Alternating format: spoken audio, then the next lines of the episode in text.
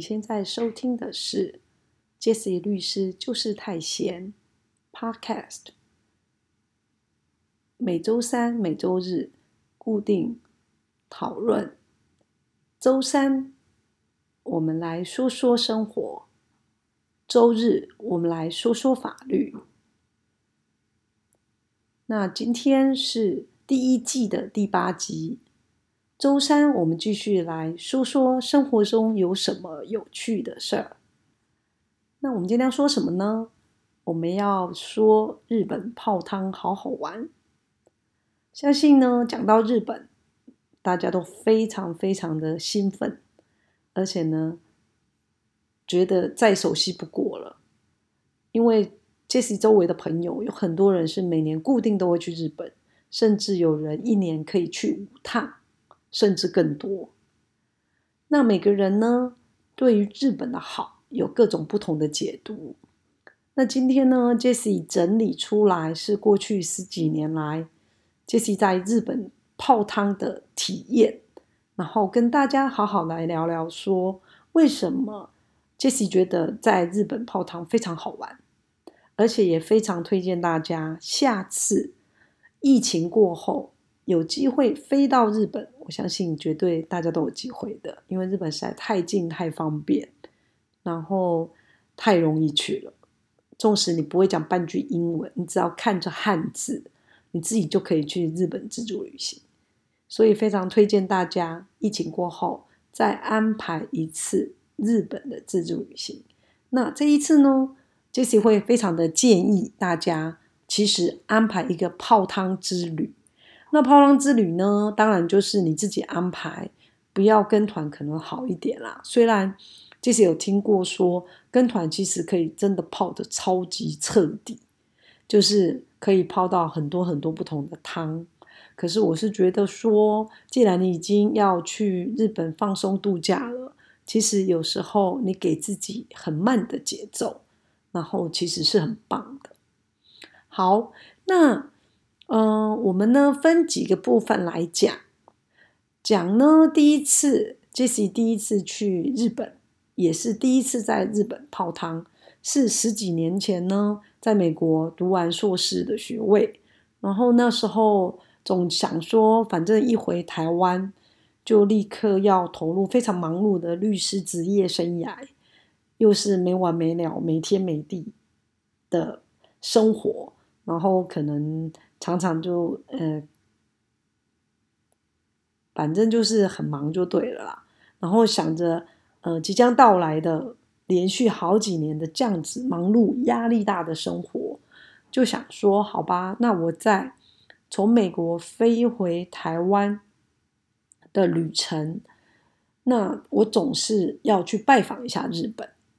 那至于为什么我到了三十几岁才第一次？拜访日本应该是我周围或者是现在在听这个节目的大家觉得匪夷所思的，因为我周围的朋友很多很多人，在他年纪很小的时候，甚至未成年还没二十岁的时候，他就根本在旅游日本，跟常走自己家的灶咖一样，就动不动就去日本。那我也不知道为什么，也许要缘分具足吧。因为以前老觉得，嗯，大家想去日本，那不管啊，那我就不要啊。我为什么要跟大家一样？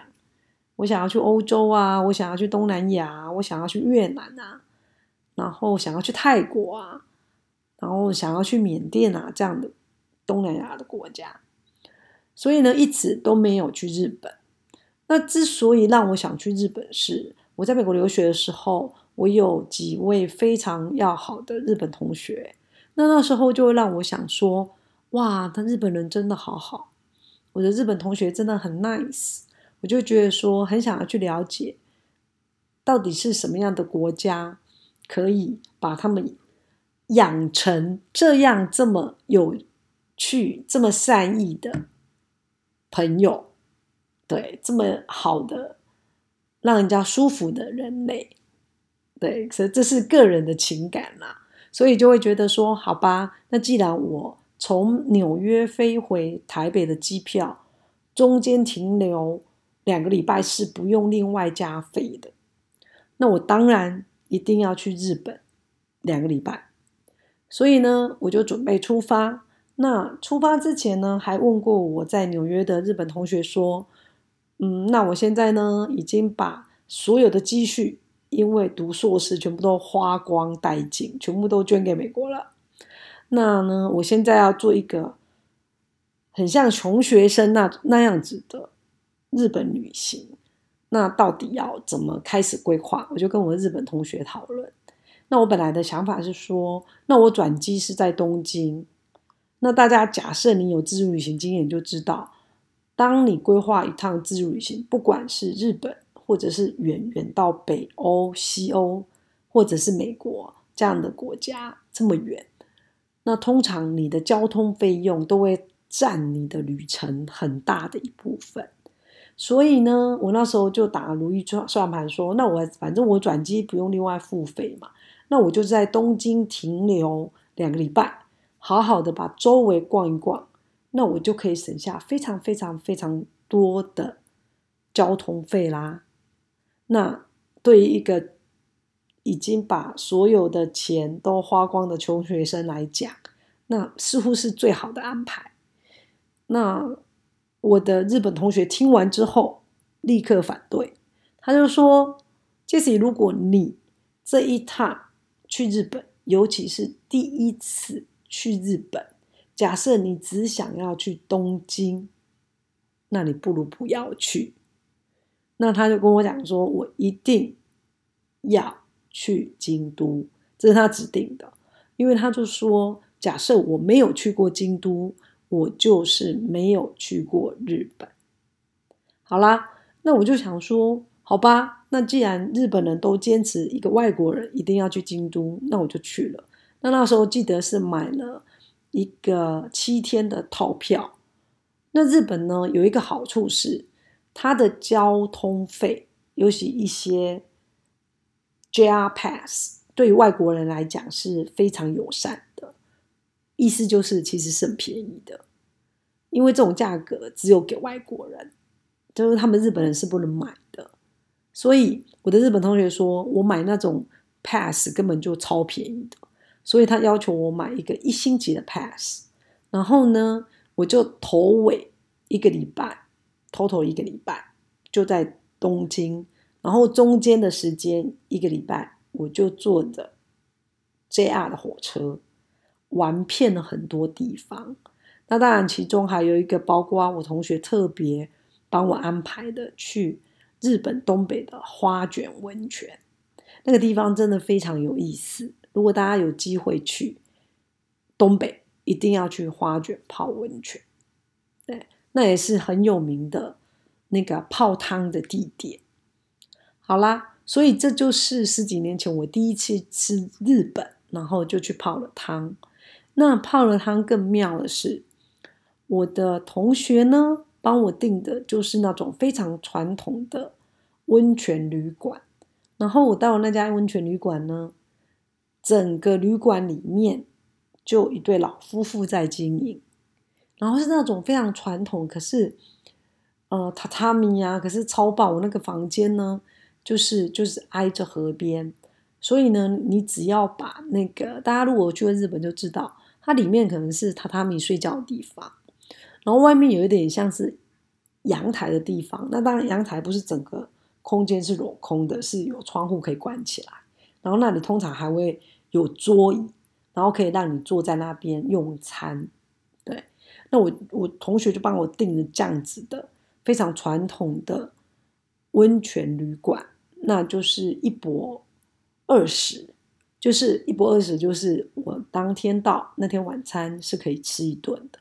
还有隔天早上，还有一顿早餐，然后通常就是日本，其实有时候他们 check out 的时间还蛮早的，有时候十点啊、十一点，其实就必须要离开饭店可是你可以很完整的时间就待在那边。我还记得那时候，其实坦白讲，是几年前第一次去日本那次旅行，在美国刚读完书，其实非常非常累。累呢，是精神上跟体力上其实都疲累，因为其实我去日本之前，我已经在那个美国东岸已经旅行了一个月了，所以那时候的心态走到日本的时候，其实是想要缓慢旅行的，然后慢慢的让自己的节奏调整到回台湾，就是很快的时间要投入工作，忙碌的工作，就是可能一直加班，一直加班的律师生活这样子。所以呢，我去泡了汤，然后就觉得啊，花卷实在太棒了。我记得那时候我同学安排我说，因为嗯有一个花卷的祭典，所以我当天大概早上就到花卷这个城市了，然后呢就在市区看祭祭典，然后再搭接驳车。对，没错，就是你在花卷呢。事实上，他们的观光产业非常的兴盛。事实上不止花卷啊，大家去日日本旅游过，你都知道，他们所有的那种交通配套措施都会做得很好。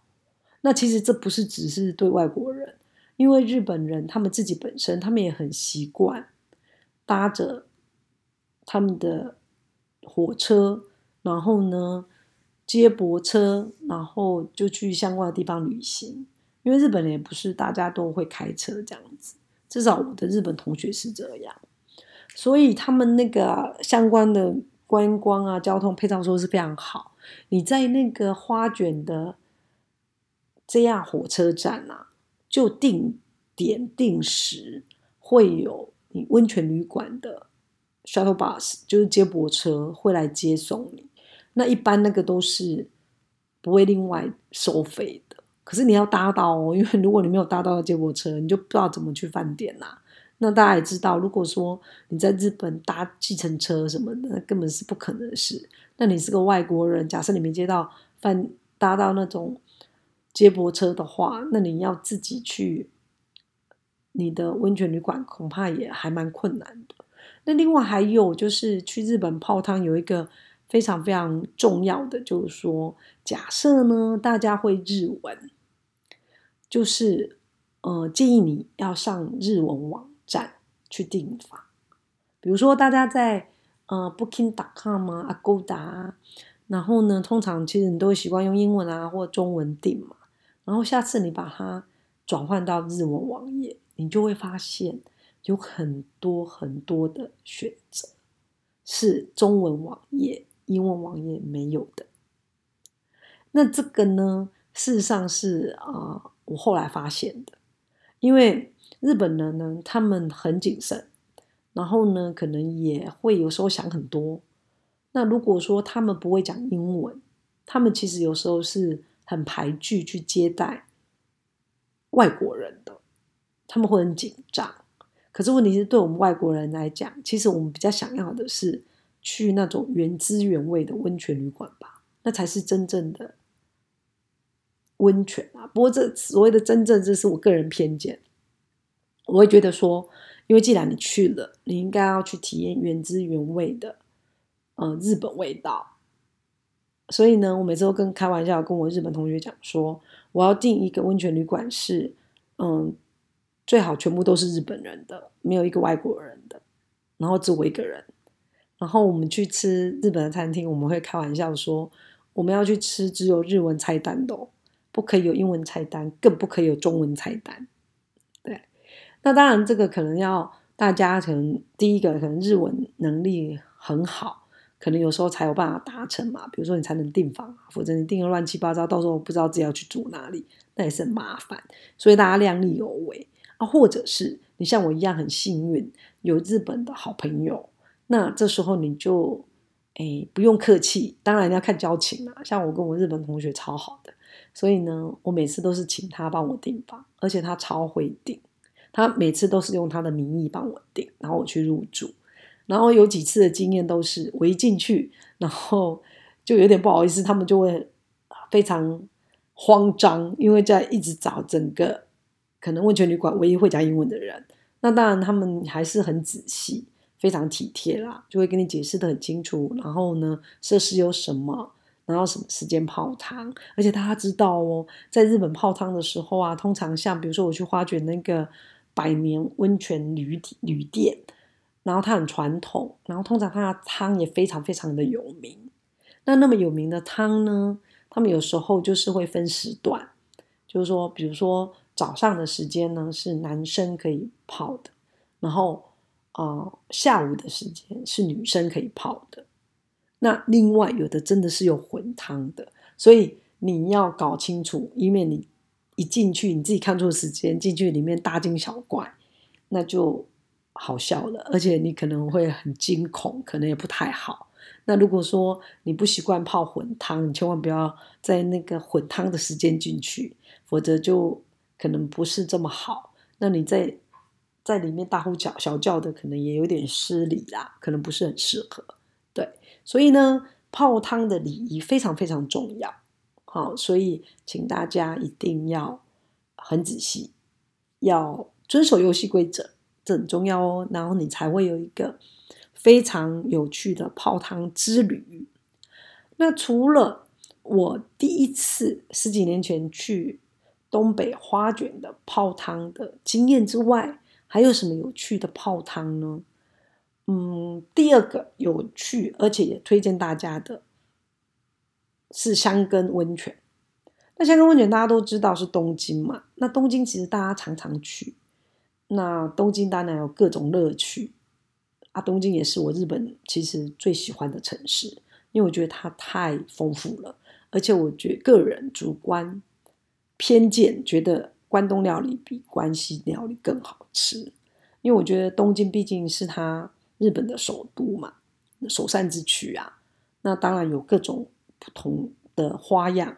那另外也是因为我东京的日本同学，哦，也是律师，然后他非常非常会吃，而且也很会喝，根本就是个老饕。所以每次他带我去的那个东京的餐厅，然后都非常的厉害。所以呢，我就会觉得说。东京是一个你光是去吃吃东西、吃日本料理、卖卖东西你就很开心的地方。所以东京有多好玩，这个呢，有机会我们再另外再跟大家聊聊。相信大家可能也有很多的心得，也欢迎大家在 Facebook 或 IG，然后呢告诉我们说，或者是在我们的 Podcast 下面留言。看你觉得，哎，你自己去日本泡汤的体验有什么想要跟大家分享的？那杰西都会很乐意的知道哟。或者是有什么更好玩的，杰西还没玩到的，麻烦拜托一定要告诉我，因为我期待我的下一趟日本泡汤之旅赶紧到来。那我们回到说，第二个推荐的是香根温泉这件事情。香根温泉呢，因为它就是在东京的郊区，然后呢，你假设有去东京，那你就可以安排个，我是觉得至少住个两晚啦，就一晚有一点太赶，那也是可以啦，因为它有 JR 的套票，很方便，你就从那个东京的火车站，嗯，是哪一个站？可能要确认一下，我记得是新宿吧。然后呢，就一个，哎，不是这样的套票，一个火车套票然后你一路呢就可以坐到香根去。那那个我记得是三日券吧，然后也有更长一点的券。那当然你要去的时候，你要把那个 pass 研究清楚，看你到底是待几天对你是比较划算。然后除了划算之外，你的旅游效益可以更高的，可以看到你最想要的东西。对，所以呢，可能就是那个套票呢，你在啊香根呢也可以搭所有的交通工具，缆车啊，然后 bus 啊，然后还可以去一个小王子的美术馆啊，然后可以搭缆车去看火山喷出口，而且那个是吃到饱，就是你坐到饱，坐到饱，你有本事你坐，很爱坐，一直坐，一直坐，一直去看。火山的喷出口那也 OK，就是照你个人的喜好。那再来香根温泉这件事情呢，可能有的人会觉得说啊，那那个温泉一定是要情侣啊、家人才有去。其实不一定。假设你一个人旅行，你只是想要放松，比如说我那一次去，就是其实一个很累很累的时候，在台湾非常累，我只是想要休息。那我一样飞到东京，跟就跟我的同学吃吃饭，然后大家聊聊，然后想说只是放松一下，买买东西。后来想说，哎，我香根温泉没有去过，那是不是应该去走一走？所以我就临时起意就去了香根温泉。然后呢，我的经验是很棒的，因为它花样也挺多的。第一个，它有各种不同交通工具，这件事情就觉得好玩了，就挺好玩的。那第二个是你住在温泉旅馆里面一博二十，吃的也是挺好的。那第三个，你坐着那个交通工具缆车啊，你又可以看到很多不同的样貌，就不会像每次你去东京都只是待在城市里面吃东西跟买东西嘛，就会觉得说，哎，增加一点你那个不一样的旅游体验。所以我是觉得香根温泉还蛮值得去的，我相信也蛮多人去。可是我一直到后来。很后来，我可能去过日本十次以后吧，才排进了香根温泉。对，所以有时候呢，旅行就是这样喽，你就是性之所至，然后也要看缘分是否具足。那如果缘分具足，那就大家就来泡汤喽。所以，请把香根温泉列入你想要去的下一趟日本旅程。好，那第三个我想要特别跟大家讲的是。呃，日本东北的石河田湖的露天温泉。那什么季节去石河田湖呢？石河田湖真的很漂亮。我记得我那时候是某一年的中秋节的年假，然后刚好去住了石河田湖的王子饭店。那大家会觉得哇，王子饭店好像很贵，纵使是东京王子饭店，房间有够小的，也是贵的不得了。可是事实上，我去的石河田湖的王子饭店房间非常的好，而且呢，比东京的王子饭店还大。那我住的是面湖房，非常值得。下次去大家一定要住面湖房，你会早上看到日出缓缓的升起，然后那种感觉体验是非常棒的。那中秋节，台湾的中秋节主要是十去十二田湖非常适合。建议大家，如果你的假期呢，下次刚好是这段期间，一定要去十二天湖，因为那个时间呢，日本的小朋友哎，暑假都放完了嘛，可是呢，枫红又还没到，所以那段时间算是他们的淡季。那淡季呢，所以我那时候去住的那个饭店超便宜，我还记得一天不用两千块台币，是可以住两个人的。对，所以非常划算。那它的嗯温泉是露天的温泉，所以很妙。我记得那年的中秋夜，我就在泡在石河田湖王子饭店的露天温温泉里，看着非常非常漂亮的月亮。所以那个体验，你就会觉得，嗯，中秋节来泡一轮是非常值得的旅游经验。还有就是十二田湖的王子饭店，事实上它。交通非常不方便，那应该讲说，十二田湖很多的饭店其实交通不是很方便啊，因为它就挨着那个十二田湖盖嘛。可是环境都非常好，所以通常你就是坐那个 bus 到了石河田湖边，然后呢等饭店的接驳车。那这个饭店的接驳车呢，你要事先订哦，才订得到。好，那还有我上次去的有一个诀窍是，后来我发现呐，这个十二田湖的王子饭店，它是可以在 JR 火车站接送的，所以你如果行程排好，可以接的非常完美，然后紧接着后面继续玩东北这样子。那我那时候的做法是，我是从轻生，然后坐 bus。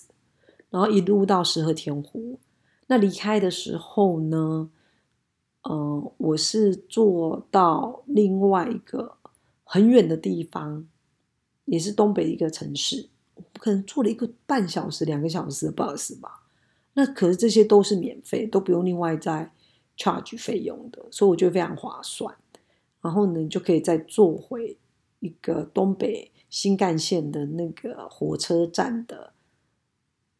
站体这样子，在那里然后看你接下来的行程是坐 JR 离开，或者是说在那附近的城市都非常方便。因为大家玩东北一定就会买套票嘛，所以你可以把那个套票也是可以坐那个 bus，所以可以结合在一起，是非常非常划算的。而且你还可以去玩到非常漂亮的石河田湖，然后可以用很低廉的价格去住到王子饭店，所以非常非常值得。那另外呢？第四个我要特别推荐的是，一样是我们第一个讲的，我第一次去泡汤的花卷。我记得我一样是九月那时候就地重游，后来发现说天呐，九月就是金黄稻穗成熟的时候。因为在台湾，如果你直上秋收，好像要十月、十一月嘛。可是日本鸟呃花卷那边是，我记得那时候我是中秋节连假的时候去的。所以九月份的时候，哇，整个你从那个 JR 火车站坐接驳车要去花卷温泉的路上，全部都是黄澄澄的稻田，非常非常漂亮。那当然，它的腹地比那个池上还要大一片，所以那个体验是除了美好的花卷温泉就地重游之外，还有看到非常非常非常。漂亮的金黄岛穗，所以呢，也推荐大家去。假设你是九月份去的话，一定要去花卷温泉。然后呢，第五个推荐大家的是鸟取泡汤之旅。那我要特别讲鸟取泡汤之旅，是因为哦，有一年的暑假，我跟我的日本朋友，我们有一趟京都一路。泡汤泡到鸟取的旅程，然后呢，那段旅程可能大家酌量一下那个交通工具。我们那时候是我日本朋友开车啦，所以一路都非常的顺利，因为他们就从名古屋开车到京都接我们，然后呢，我们就一路往鸟取前进，然后中途也泡了很多各式各样的汤。你就会发现说，哇，日本人真的也是一个非常爱泡汤的。民族，那这些其实自己也蛮爱泡汤，在台湾其实也会泡汤，尤其是冬天的时候，乌来温泉啊、礁溪啊等等的，然后阳明山的温泉啊，然后就觉得很舒服。那日本人的泡汤，它更是融入他们的生活当中，我觉得啦，就不管老老少少，因为我记得我那一趟京都鸟取泡汤之旅呢，事实上我们是。回去我同学的老婆娘家，那这段旅程非常有意思。他就说，呃，他们要带我回他娘家。然后我想说，哎，日本人其实如果大家有日本朋友就知道，他们一般不太邀请自己的朋友到家里。那有可能觉得是客气，可是我每次都会开玩笑说不会啊，我同学都会邀请我去，而且还会。呃，邀请我去他岳母家过两两夜吧。哎，那时候过了两两晚三晚这样子，然后我们就彻底的在鸟取三鹰一带玩的超开心。对，那泡汤呢，事实上也有各种的汤，比如说我同学的岳父呢，他就是老人家八十几岁，那他就是会去泡那种传统的汤。那本来我很好奇，说，哎，那要不要带我们去泡一下这样？那我同学开玩笑说：“不行不行，因为那个很热，一般的人呐不太能够忍受那种热度。”那我们就开玩笑说：“那为什么你岳父八几岁可以？”他说：“因为他皮比较老，可能比较耐热。”不，当然这是他玩玩笑话。反正我在想，可能是他们客气，他们觉得那个泡汤的设施可能比较简陋，所以就没有带我们去。可是他带我们去了那个鸟取市区，有一家就是花样超多的那种。呃，SPA 温泉会馆这样子。好，那另外呢，既然你已经到了鸟取，你就一定要去两个两个 Jesse 非常推荐的必玩的地方。